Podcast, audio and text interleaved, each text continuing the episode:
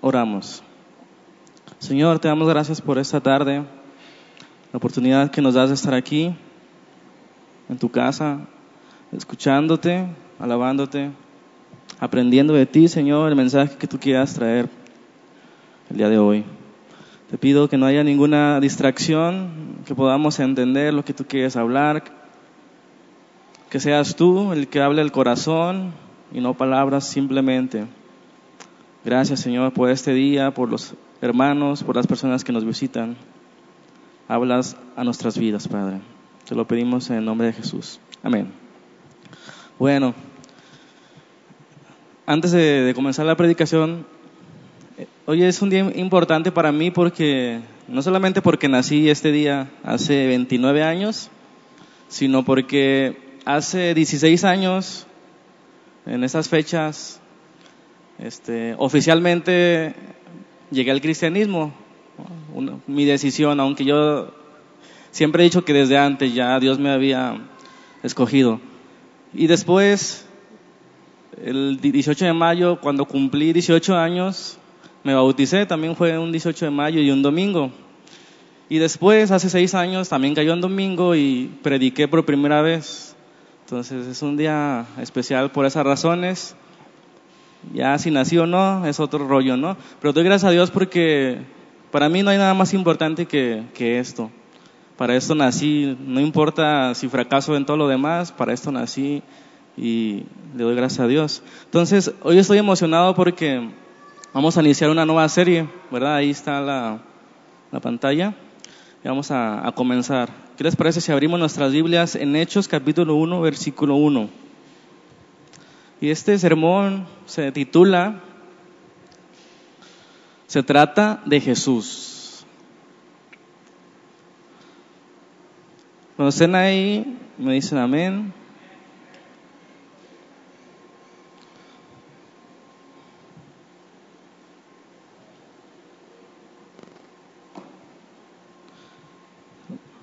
Hechos capítulo 1, versículo 1 dice así, en el primer tratado, oh Teófilo, hablé acerca de todas las cosas que Jesús comenzó a hacer y a enseñar, hasta el día en que fue recibido arriba, después de haber dado mandamientos por el Espíritu Santo a los apóstoles que había escogido, a quienes también después de haber padecido, se presentó vivo con muchas pruebas indubitables, apareciéndoseles durante cuarenta días y hablándoles acerca del reino de Dios. Amén. Hasta ahí. Les decía que no puedo evitar emocionarme con esa serie que vamos a comenzar, que se llama Cristianismo, el origen. Hemos visto varias cosas ya en casi dos años que vamos a cumplir. Hemos hablado de Dios, su bondad, su misericordia, su ira, sus perfecciones, que es grande, que es fuerte, que es todopoderoso, Hemos hablado del bautismo, de la Santa Cena, de una familia llena del Espíritu y hoy hemos llegado a esta, a esta serie que para mí, para mí debe marcar nuestra congregación para siempre. ¿Sí? Espero que así sea, espero que Dios hable. Y estuve orando, investigando, esperando que Dios pusiera los medios para que no fuera yo el que decida de qué vamos a hablar. Siempre me cuesta trabajo para decidir de qué voy a hablar, porque hay tanto por hablar en la Biblia, pero cuando Dios habla, me confirma y estoy emocionado. Estuve pensando, sufriendo para poner qué nombre le ponía, porque me gusta ponerle un nombre que, que diga todo lo que vamos a ver. Y desgraciadamente había hombres que nacieron antes que yo que le pusieron un buen nombre que me gustó, pero que no me gusta copiar. Había, hay uno que le pusieron a este tema, cristianismo auténtico, fue el que más me gustó. Cristianismo auténtico, ¿no? El original. Otro que se llamaba cristianismo y nada más. Y bueno, escogí este que creo que enseña lo que, lo que pretendo. En, en estos meses, yo pienso que hasta más de un año vamos a hablar sobre esto. Lo que Dios nos ponga. ¿Cuál es el asunto de esta serie? Siempre me he preguntado y he escuchado comentarios acerca de la grande diferencia que hay entre la iglesia que dejó Jesucristo. ¿Se acuerdan? Hace más de 1900 años, Jesucristo dio una iglesia que comenzó en el libro de los Hechos que leímos al principio. Siempre me he preguntado, ¿por qué hay tanta diferencia en aquella iglesia de Pablo, de Pedro, de Juan, a la iglesia del siglo XXI? ¿Qué ha sucedido? ¿Dónde ha quedado la eficacia de aquella iglesia? ¿Dónde quedaron aquellos hombres que estaban dispuestos a testificar y a morir si fuera necesario. ¿En qué momento la iglesia perdió su enfoque principal? Porque hoy ponen los ojos en la organización, en la alabanza, en la logística, en los hombres y no en Cristo. ¿En qué momento la iglesia puso sus ojos en lo, en lo terrenal, en las añadiduras y no en lo espiritual? ¿En qué momento? ¿Por qué nos cuesta trabajo ser tan obedientes? ¿Dónde quedó el poder del Espíritu de la iglesia del Pentecostés? ¿Por qué? ¿Por qué? ¿Y por qué? Son las preguntas que podemos hacer. Hay muchas respuestas a esas preguntas y hay muchas más preguntas, pero yo le pido a Dios que al tratar de responderlas nos ayude a entender qué es el cristianismo, cuándo nació, por qué nació y sobre todo para qué nació el cristianismo. No es una religión solamente. El cristianismo habla acerca de Jesucristo no es un conjunto de enseñanzas, es una persona el cristianismo. Por eso ese tema de hoy se llama, se trata de Jesús. ¿Dónde debemos buscar? ¿Dónde debemos buscar esa iglesia que dejó Jesucristo? Eso parece una pregunta obvia, ¿no? Pues vamos a buscar en la Biblia. Pero lo digo porque es mejor aclararlo.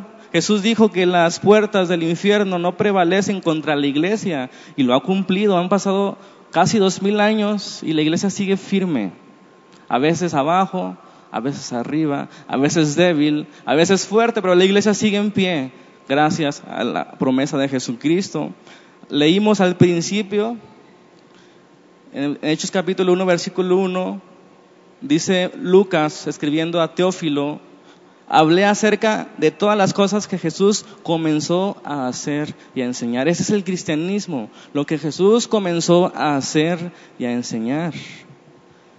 Hay muchos que querrán buscar qué pasó con la iglesia hace 100 años, ¿verdad? Cuando hubo, cuando comenzó la denominación pentecostal, aquel avivamiento de la calle Susa. Pero no, debemos ir más atrás. La iglesia nació hace más de 1980 años. Algunos creen que debemos volver a buscar o que la iglesia verdadera nació en los años 1800, esas sectas que se autoproclaman la verdad, esos profetas y apóstoles que dicen que son infalibles, pero no, insisto, debemos volver todavía más atrás. La iglesia no nació en los 1800, la iglesia nació más atrás. Incluso la iglesia de Roma, la iglesia católica dice que fuera de, ella, de esa iglesia, no hay salvación. Y nosotros sabemos y conocemos e insistimos que solamente en Jesucristo hay salvación, no en una organización, no en una congregación, sino donde está Jesucristo, ahí hay salvación. Otros piensan que en la reforma protestante en el siglo XVI debemos buscar las respuestas a la iglesia verdadera. Y aunque fue trascendente para nosotros ese evento, no debemos buscar ahí, debemos volver atrás. Porque muchos al defender el protestantismo, donde nace la, reforma, piensan que debemos regresar a esa época, rescatar todas las palabras y enseñanzas de aquellos hombres como Calvino, como Juan Lutero, pero no, debemos volver más atrás aún. ¿Dónde encontraremos entonces la iglesia que Cristo quiere? No es en la iglesia de Roma, no es en la iglesia protestante es en la iglesia que dejó Jesucristo, en la iglesia que está descrita en los hechos. Si una iglesia se autoproclama, una congregación, una organización se autoproclama ser la verdad, debemos dudar, porque la iglesia no está para autoproclamarse, sino para predicar la verdad. Si esa iglesia predica la verdad, ahí hay salvación. Pero la salvación no está en una iglesia, está en una persona que se llama Jesucristo. Entonces, si una iglesia dice ser la verdadera, debemos ver cómo es y si se parece a la iglesia de los hechos. Cómo deben ser nuestros servicios, cuál es la metodología, cuáles son nuestras prioridades. No nos engañemos, no está en Roma, no está en la iglesia protestante, está en la iglesia de los hechos donde debemos voltear. ¿Qué cambió a lo largo de los años? ¿Qué fue lo que sucedió? ¿Por qué la iglesia hoy está así? Primera de Juan capítulo 1, versículo 1. Si gustan acompañarme con sus oídos nada más, para irnos un poco más rápido. Primera de Juan 1, 1 dice, lo que era desde el principio. Noel, ¿puedes venir a poner los versículos para irnos más rápido? Primera de Juan 1, 1 dice, escuchemos lo que dice el apóstol Juan, lo que era desde el principio, lo que hemos oído, lo que han visto nuestros ojos, lo que hemos contemplado y palparon nuestras manos tocando, tocante al verbo de vida, porque la vida fue manifestada y la hemos visto y testificamos y os anunciamos la vida eterna, la cual estaba en el Padre y se nos manifestó. Lo que hemos visto y oído, eso anunciamos para que también ustedes tengan comunión con nosotros y nuestra comunión verdaderamente es con el Padre y con su Hijo Jesucristo. Aquí dice Juan, lo que hemos visto y lo que hemos oído, eso testificamos, eso anunciamos. No es nuestra organización lo que debemos anunciar y presumir. No es ahí donde debemos poner nuestros ojos en si el lugar es grande, si hay aire acondicionado, si hay buena música. Debemos poner nuestros ojos en lo que oímos y testificamos, perdón, oímos y escuchamos y vemos. Lo que Jesús vino a hacer y a enseñar. Eso es eso donde debemos poner nuestra vista. ¿Qué es el cristianismo? ¿De qué trata? ¿Dónde está su triunfo? Eso es las respuestas que vamos a ver en esta serie. Pido a Dios que abre nuestros ojos para que seamos fieles embajadores del reino y nos enseñe a, comprender su voluntad. ¿Cuál es la iglesia conforme al corazón de Dios? No debemos compararnos con la del frente, no debemos compararnos con la de Casa de Oración Colón, debemos compararnos con la iglesia de Jesucristo que dejó. Es ahí donde debemos volver. Amén. Dice Martín Lloyd Jones, un predicador de los 1900, el cristianismo no es una enseñanza, el cristianismo es una persona. Eso no quiere decir que el cristianismo no enseñe cosas, claro que enseña, pero el cristianismo trata de una persona de Jesucristo de Nazaret. ¿Quién fue Jesús? Podemos partir por ahí en ese sermón. ¿Quién fue Jesucristo? Todos hablan de Él. Nadie permanece indiferente ante, escuchar el nombre de Jesucristo. Nadie puede permanecer indiferente. Muchos se enojan, muchos lo tildan de loco, otros lo adoramos. Pero nadie puede permanecer. Jesucristo de Nazaret, un hombre que nació en Jerusalén, ¿verdad? En Belén de Judea, que se crió en Nazaret. A los 27 años apareció en escena predicando un mensaje muy peculiar. Decía él, arrepiéntanse, el reino de los cielos ha llegado. Eso era algo fuerte para los judíos, donde él apareció. Ellos están acostumbrados a ver desde su, larga historia muchos profetas venir, muchos profetas irse, todos los habían mandado, venían falsos profetas y los aceptaban, ¿verdad? Pero ahora se habían topado con un hombre diferente a todos los anteriores. Nadie habla como este, decían, nadie habla como quien tiene autoridad. Su vida era íntegra, su vida era intachable.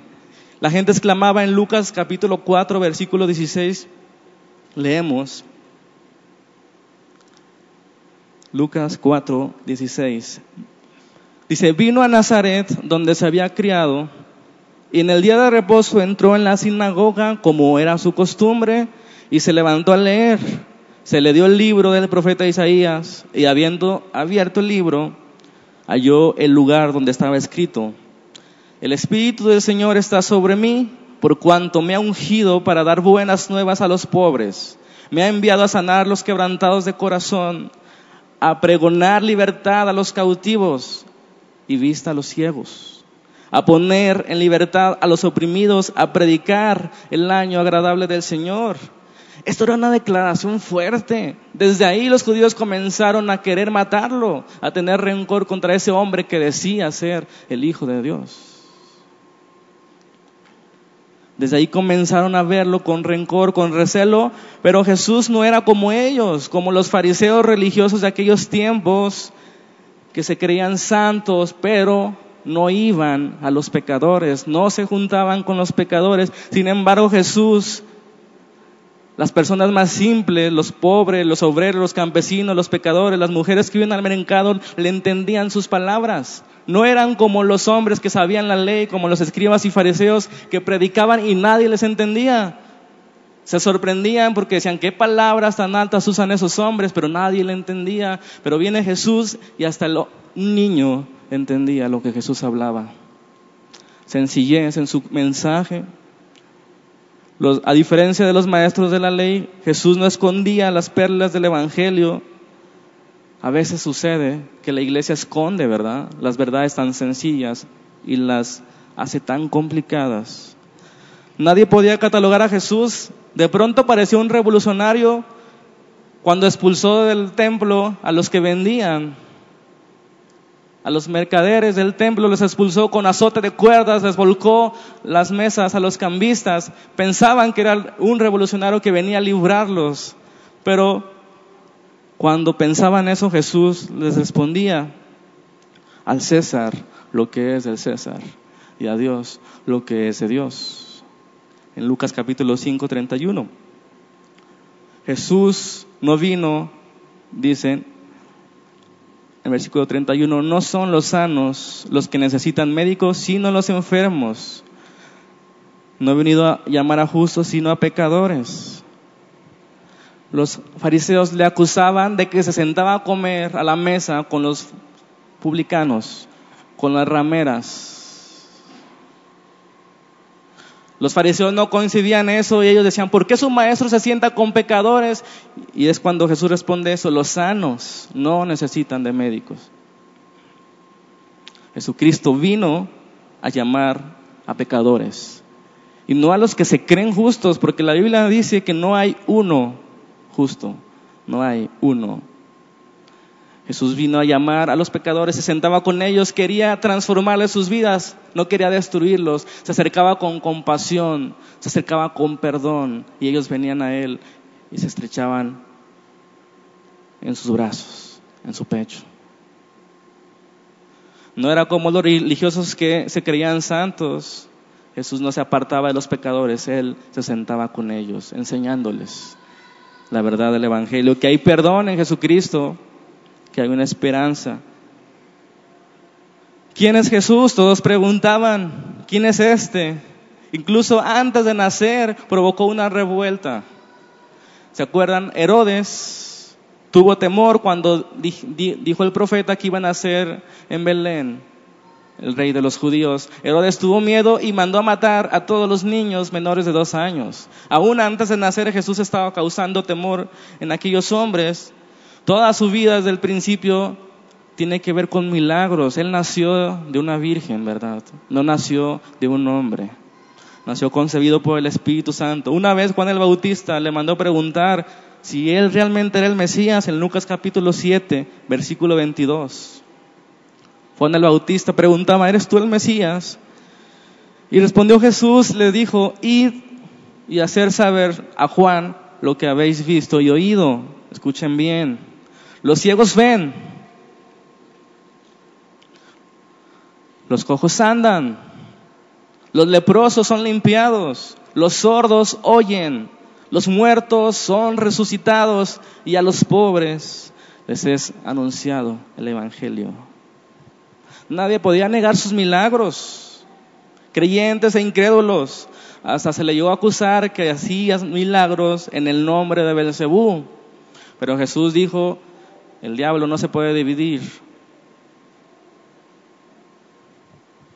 Multiplicaba los panes, resucitaba a los muertos, sanaba todo tipo de enfermedades, expulsaba espíritus inmundos, los espíritus le obedecían, sus discípulos se maravillaban y decían, ¿quién es este que aún los vientos y las aguas le obedecen?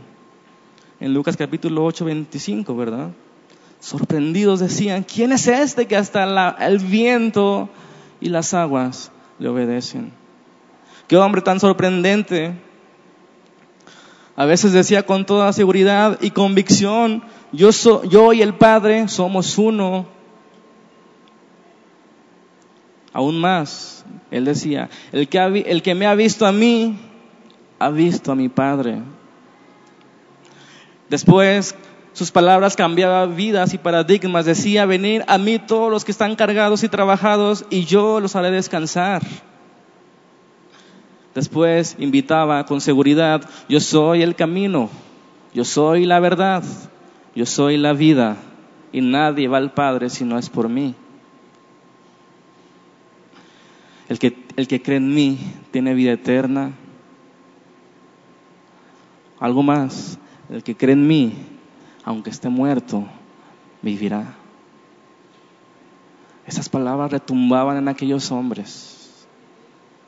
Esas palabras simulaban los corazones más duros. El que cree en mí, aunque esté muerto, vivirá. ¿Quién es este hombre que a la muerte la reta, que se enfrenta y dice que va a resucitar? Todos los días, sin excepción, llevaba a sus discípulos a enseñarles, a instruirlos. Ellos veían grandes maravillas, prodigios. Ellos veían palabras y escuchaban palabras de vida eterna. Él a veces les insistía, no les he dicho que si creen verán la gloria de Dios, hombres de poca fe. Si ustedes tienen la fe como un granito de mostaza, ustedes pueden decirle a ese monte, échate la mar y ese monte se echaría. Ya estando en más confianza, les comienza a explicar que todos los sacrificios del Antiguo Testamento, todos los sacrificios por los pecados de cada día, de cada semana, de cada mes, de cada año, todos esos apuntaban a Él, que era el Cordero de Dios que quitaba el pecado del mundo, como dice Juan capítulo 1, 29. Él dijo, un solo sacrificio será suficiente para perdonar los pecados de todo aquel que cree no podían creer esas palabras. Lo escuchaban, pero no lo entendían. Ellos estaban maravillados con lo que veían y decían, todo lo que dice este hombre debe ser cierto. Los sordos oyen, los ciegos ven, los muertos resucitan. El viento se detiene, la comida se multiplica. Este hombre tiene algo. ¿Quién es el Cristo? decía Jesús y Pedro contestó, tú eres el Cristo, el Hijo del Dios viviente. Ellos le escuchaban, no entendían todo lo que él decía, pero estaban maravillados. En Lucas capítulo 22, versículo 19, dice así, él tomó el pan y dio gracias. Ahí les estaban tomando la Pascua judía y Jesús le estaba explicando lo que significaba la Pascua judía. Tomó el pan dio gracias, lo partió y les dio diciendo, este es mi cuerpo que por ustedes es dado. Haced esto en memoria de mí. De igual manera, después que cenaron, tomó la copa diciendo, esta copa es el nuevo pacto en mi sangre que por ustedes se derrama. Imagínense esas palabras. Después, este evento, la Santa Cena se convirtió en uno de los elementos centrales de la iglesia cristiana, el partimiento del pan, le decían. Jesús de Nazaret hacía temblar al hombre más sabio, hacía dudar al hombre más santo, al hombre más poderoso. Por esa razón, se confabularon contra él una extraña alianza, judíos y romanos, fariseos y saduceos que nunca se juntaban, ricos y pobres, maestros de la ley y escribas, todos de acuerdo en que tenían que eliminar a ese Jesús de Nazaret.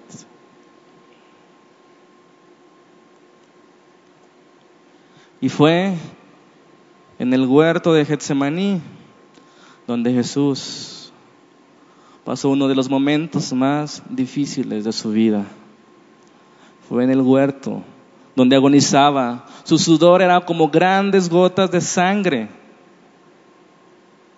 Y Jesús les decía a los suyos, mi alma está muy triste hasta la muerte, quédense conmigo y velen. Sin embargo, sus discípulos más cercanos, Juan, Pedro y Santiago, se dormían, se durmieron.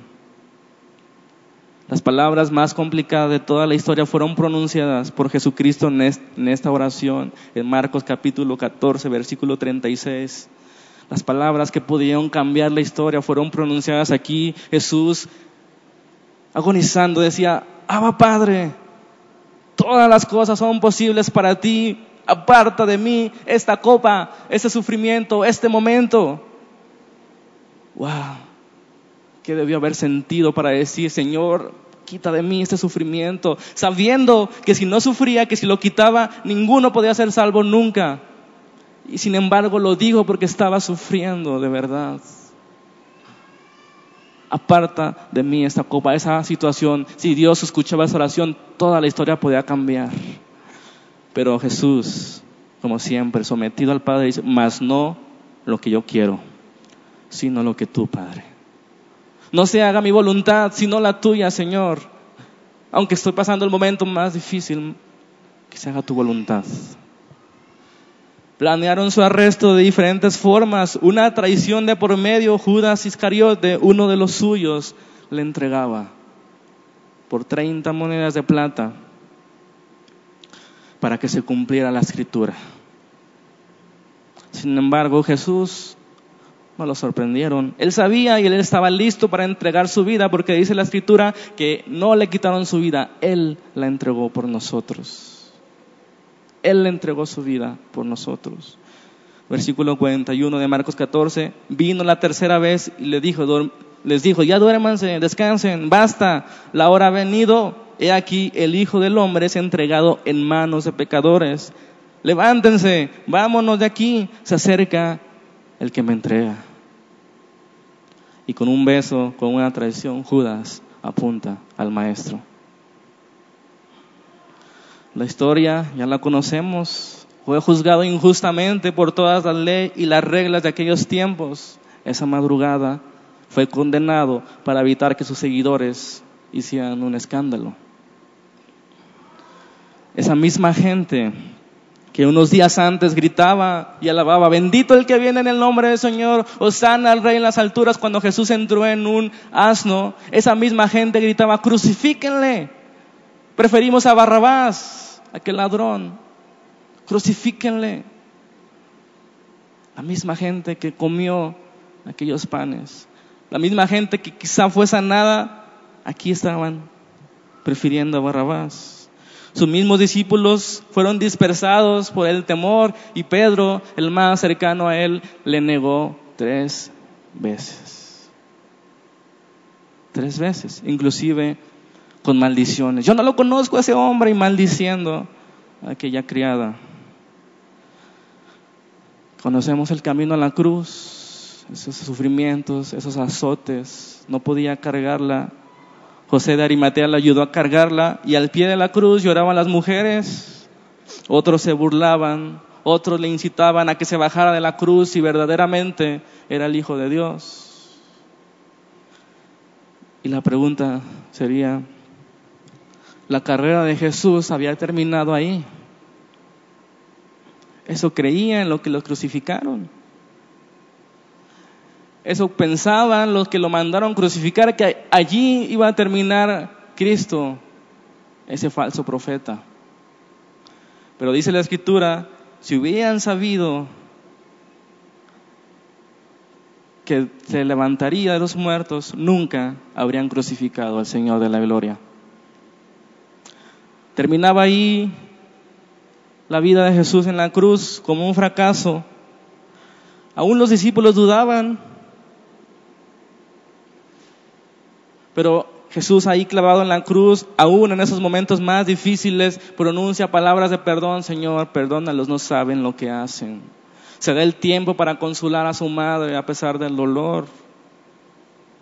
Se da el tiempo para salvar a uno de los ladrones que estaba ahí con él. Le dijo, te digo que hoy estarás conmigo en el paraíso. Porque para ser salvo se, necesita fe solamente, no obras. Ese hombre no había hecho nada bueno, todo lo contrario, y sin embargo está con el Señor, porque creyó en Él. Juan 19:30, Jesús pronuncia sus últimas palabras.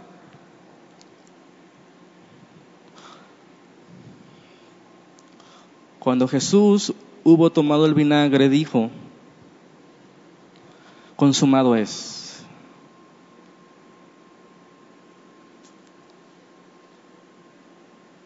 Todo está hecho. Se ha cumplido para lo que vine. Terminé el trabajo. Consumado es. El pacto está cerrado. El sello está cerrado con sangre. Consumado es. La salvación de los que creen está obtenida.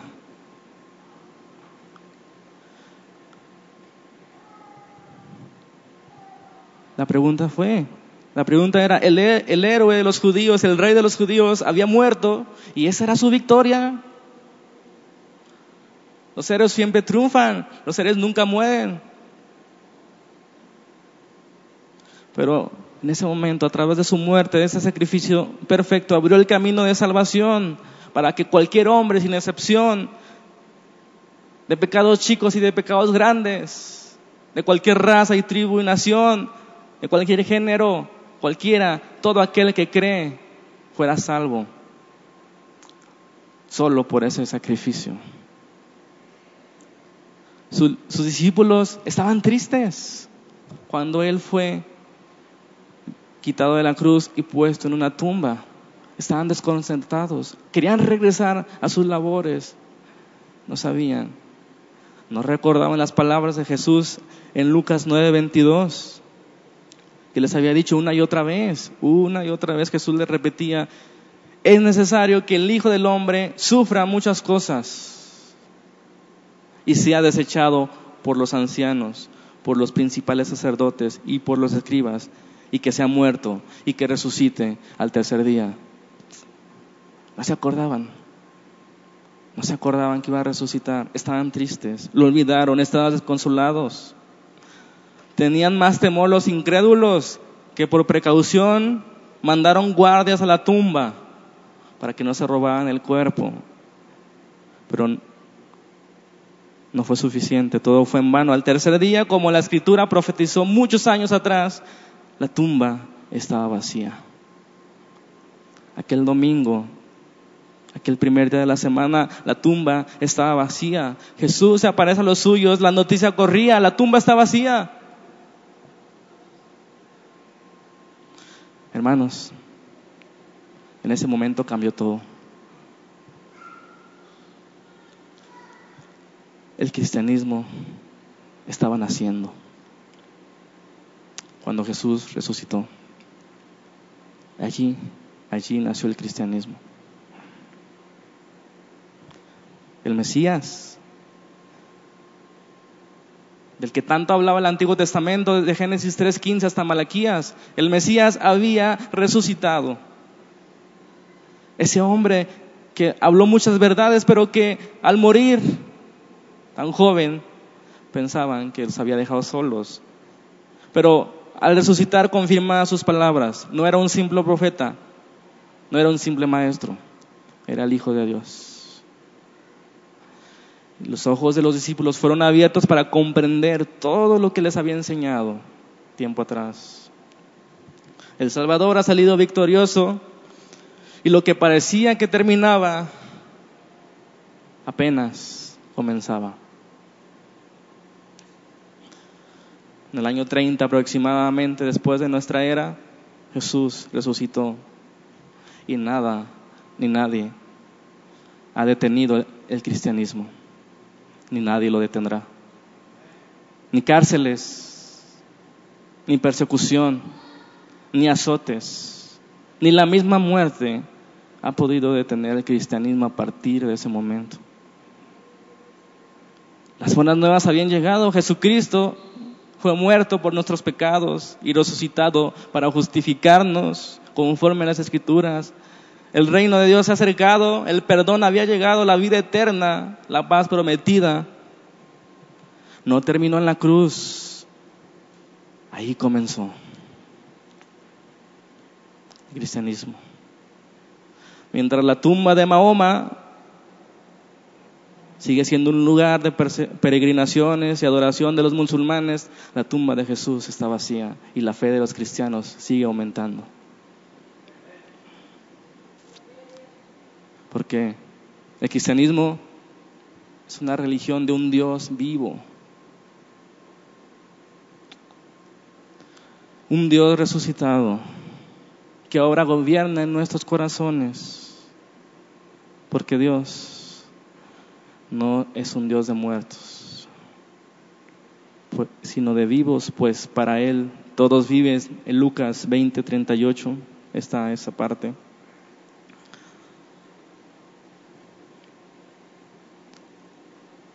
Dios no es un Dios de muertos.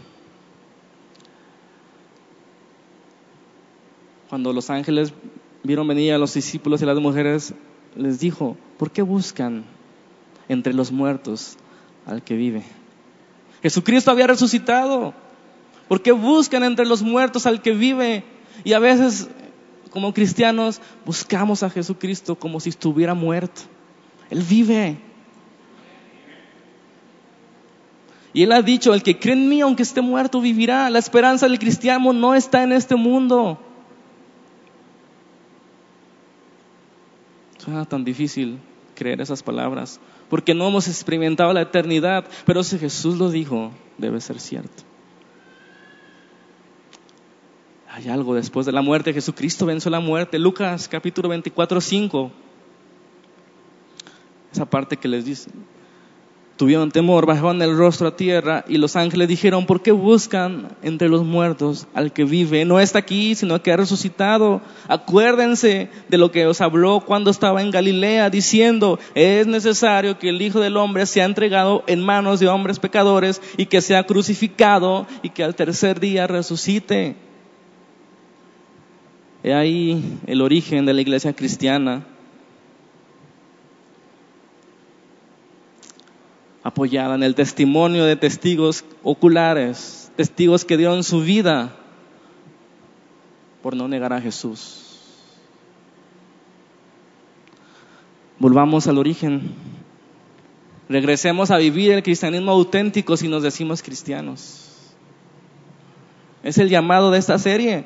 Martín Lutero decía, la iglesia debe vivir como si Cristo hubiera muerto ayer como si hubiera resucitado hoy y como si fuese a venir mañana. Así debe vivir la iglesia. Porque la iglesia es tan diferente. Ayer me respondieron esta pregunta que les hice y me decían, porque estaban cerca de Jesús. Era imposible no creer al ver los ciegos ver, los sordos oír, los muertos levantarse. Era imposible no, no, creer en un hombre que los vientos le obedecían y que resucitó al tercer día. Era imposible no vivir para Él. Era imposible no creer sus palabras, que el reino se había acercado y que Él iba a regresar otra vez por nosotros. Y que hay un mundo después de este, donde no hay más tristeza, ni más llanto, ni más dolor, y no habrá nuevos cielos y nueva tierra resucitaremos con un nuevo cuerpo y estaremos junto a Él para siempre. Esa es la esperanza del cristianismo. El cristianismo no enseña a mejorar el mundo, enseña que hay una esperanza a pesar de este mundo, que la vista no está aquí. Ese hombre cambió la historia. Ahora los libros dicen antes y después de Jesucristo.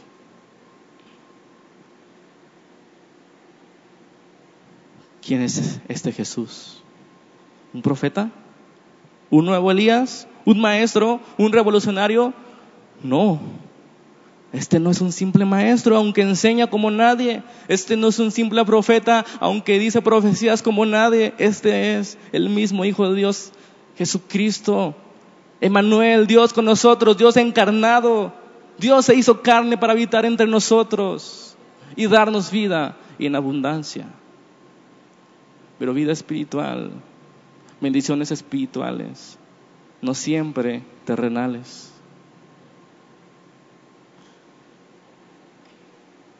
¿Qué llevó a esa iglesia a morir por Jesucristo?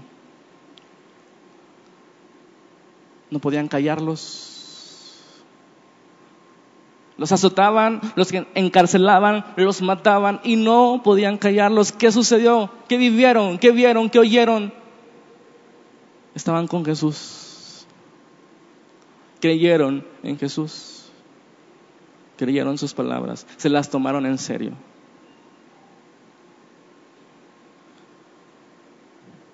Dice un escritor, este Jesús de Nazaret, sin dinero ni armas, conquistó más millones que Alejandro Magno, emperador César, Mahoma o Napoleón. Sin ciencia y erudición, derramó más luz sobre las cosas divinas y humanas que todos los filósofos y eruditos combinados. Sin la elocuencia de las escuelas, habló tales palabras de vida como nunca antes o después fueron dichas y produjo efectos que yacen más allá del alcance del orador o del poeta, sin escribir una sola línea. Puso en movimiento más plumas y proporcionó temas para sermones, oraciones, discusiones, volúmenes de reducción, obras de arte y cánticos de alabanza, más que cualquier ejército completo de hombres de todos los tiempos juntos y modernos. Jesús es la razón por la que estamos aquí. Así de sencillo. Él es la razón por la que venimos cada domingo, cada jueves, cada sábado. Porque creemos en sus palabras. Porque nos tomamos en serio que el que crea en Él tiene vida eterna. Porque nos tomamos en serio que Él ha perdonado todos nuestros pecados pasados, presentes y futuros.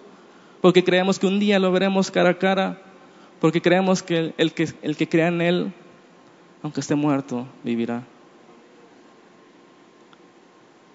Ese es el cristianismo. No es un conjunto de leyes y normas que tenemos que hacer o dejar de hacer. Es una persona. Es la obediencia a una persona, lo que dice, lo que habla, lo que promete. Ese es el cristianismo. No es una religión cualquiera. Es la salvación de nuestras almas. Es la única esperanza de este mundo pasajero. Es la única salida a esos tiempos de desesperación, de crimen, de maldad que va a aumentar cada día más. La escritura dice, el amor de muchos se enfriará. Y qué triste que nosotros, conociendo sus palabras, se enfríe nuestro amor. Qué triste que no tomemos en cuenta esas palabras. Por ahí una vez alguien dijo, si alguien que resucitó al tercer día es para tomar en cuenta sus palabras. Si Jesucristo resucitó, es para tomarlo en cuenta.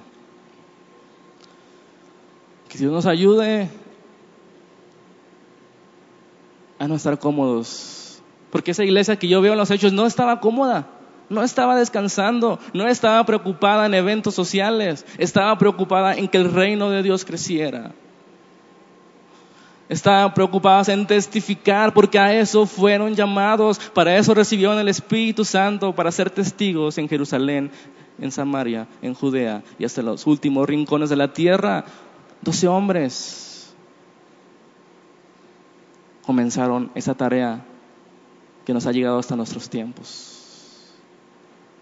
120 comenzaban el Pentecostés y se expandió el Evangelio en todo el imperio romano. Porque esos hombres no temían a la muerte. Porque esos hombres se preocupaban por las palabras de Jesús, se tomaron en serio sus palabras. Los ciegos ven, los sordos oyen, los muertos son resucitados y el Evangelio es predicado a los pobres. Hay sanidad en Jesús hay salvación en Él.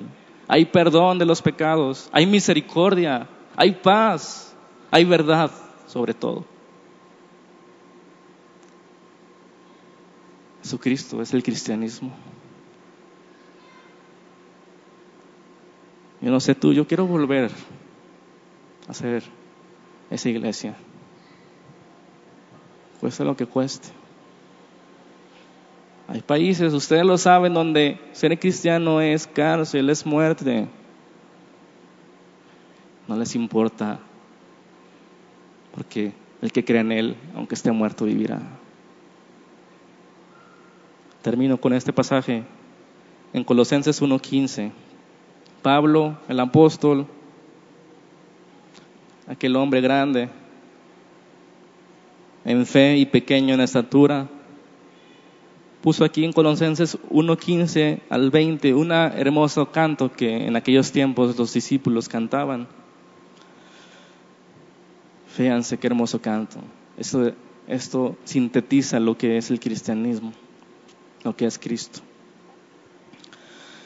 Él es la imagen del Dios invisible, el primogénito de la creación, porque en Él fueron creadas todas las cosas, las que hay en los cielos las que hay en la tierra, visibles e invisibles, sean tronos, sean dominios, sean principados, sean potestades. Todo fue creado por medio de Él y para Él. Y Él es antes de todas las cosas, y todas las cosas en Él subsisten, subsisten, y Él es la cabeza del cuerpo que es la iglesia el que es el principio, el primogénito entre los muertos, para que en toda tenga la preeminencia, por cuanto agradó al Padre que en él habitase toda plenitud, y por medio de Cristo reconciliar consigo todas las cosas, así las que están en la tierra como las que están en los cielos, haciendo la paz mediante la sangre de su cruz. Amén. Jesucristo está vivo. Él es la imagen del Dios invisible, el principio, el alfa y el omega. Él es el pan que del cielo descendió. Él es la puerta de las ovejas. Él es el buen pastor. Él es la vid verdadera. Él es la verdad, el camino y la vida. Él es el Hijo de Dios. Él es la verdad. Hay perdón en Jesús. Si en tu vida no hay perdón, hay perdón en Jesús. Acércate a Él a ninguno echa fuera. Él recibe al que viene a Él. Y hay perdón, hay paz. Vamos a orar. Señor, te damos gracias.